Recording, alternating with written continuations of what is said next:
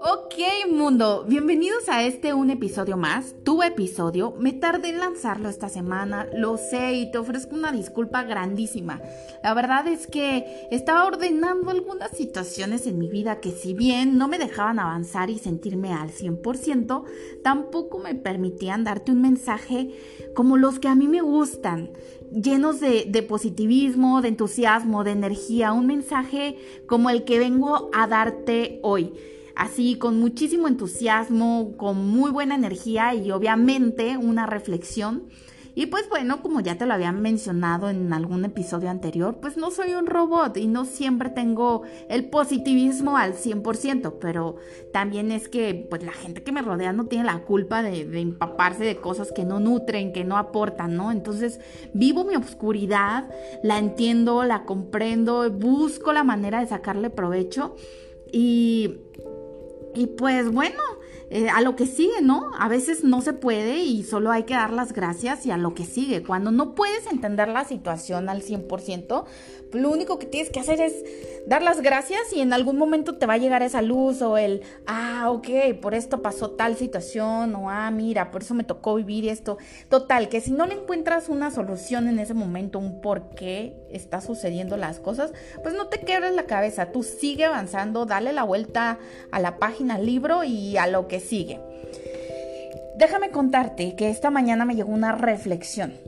Y, bueno, pues tuvimos un fin de semana muy largo, un fin de semana en el que aproveché para poner, poner en orden todo lo que me rodeaba, ya sabes, como esos pequeños cositas que dejas para después, que atornillar una puerta, que cambiar el foco fundido, que cositas súper, súper chiquitas, pero que si las vas sumando, pues se va haciendo como que todo un conjunto de cosas que no te gustan. Entonces, bueno, entre toda esa, esa dinámica de cambiar, de hacer, de arreglar, de enchular el espacio donde vivo, me llegó una reflexión y la reflexión es que somos como agua, pero tú decides qué tipo de agua quieres ser. Si eres esa agua que está estancada, dándole vueltas una y otra y otra vez a tus problemas sin salir de lo, de lo mismo, pues ¿qué pasa con un agua estancada? Pues comienza a pestar sin llegar a una respuesta, a una solución. O tienes la otra versión, la, la otra mm, oportunidad de ser el otro tipo de agua, la que simplemente lo vives tres, cuatro, cinco días y en esos tres, cuatro, cinco días lloras, pataleas, te, te aíslas, te enojas, te asustas y mil cosas, lo que le quieras poner.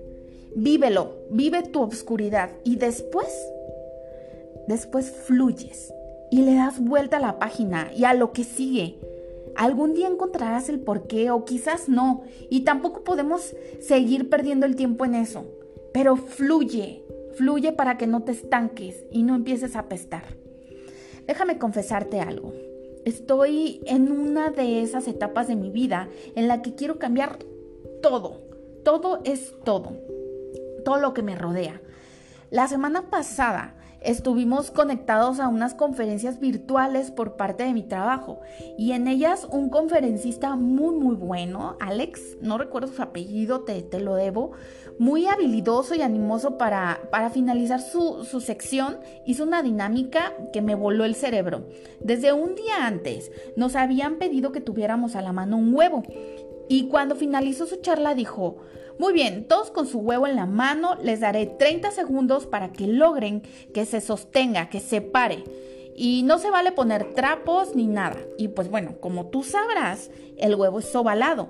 Y la verdad, yo lo recargué en la computadora y dije, listo, ahí está, así pude, lo logré.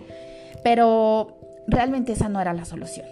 Se acabaron los 30 segundos y no sé si alguien lo logró, pero yo creo que un 90% no, no pudo. Y el que sí pudo es porque ya había hecho la dinámica anteriormente. Es más, si tienes un huevo a la mano, te invito a que le pongas pausa a esto y que intentes pararlo. Y te doy 30 segundos igual como los que me lo dieron a mí, 30 segundos. ¿Listo? Pausa. Y trata de hacerlo. Y vuelve. Si ya volviste, ya pasaron tus 30 minutos, deja decirte cuál era la solución a ese ejercicio. La solución es romper la estructura. Él agarró el huevo y frente a la cámara nos mostró cuál era. Rompió la estructura del huevo de manera tan precisa como sutil y el huevo se mantuvo parado. Así con un golpecito, ¡pac! Y el huevo se mantuvo ahí, firme, parado. Este ejercicio, como te había dicho, me voló la cabeza y dije, wow. La solución muchas veces a nuestros asuntos es romper la estructura o como podríamos decirlo en palabras que, mejor conocemos, es salir de tu zona de confort, así lo podría yo interpretar. Y es que las estructuras no son malas en sí mismas. El problema es que nosotros nos estructuramos dentro de ellas porque porque nos cobijan, porque sí. Entonces, para crecer hay que trabajar constantemente rompiendo esos esquemas y estructuras de protección. Dar el próximo paso sería el mayor logro, pero para darlo hay que abandonar el lugar donde estamos hoy. Para dar el primer paso hay que pensar en limpiar la tierra para comenzar a trabajarla. O como el día de hoy, tuve una charla con una persona a la que admiro por mucho. Abraham Moreno, si me estás escuchando, te mando un gran abrazo y déjame decirte que siempre, pero siempre es un placer platicar contigo. Eres de esas personas que aportan luz y que aportan muchísima sabiduría a mi vida. Te admiro, te sigo, te respeto, te veo, todo. Y pues bueno, él me dijo, ¿sabes qué, Jess? No puede haber vida sin antes morir. Qué sabiduría hay en eso, muchísima. ¿Qué es lo que hay que limpiar? ¿Qué es lo que, que hay que matar de alguna manera? Debemos de, de limpiar nuestra mente, que está llena de información y conocimientos que nos llevan a creer que sabemos y nos sentimos conformes con ello creyendo que allí termina nuestro trabajo personal.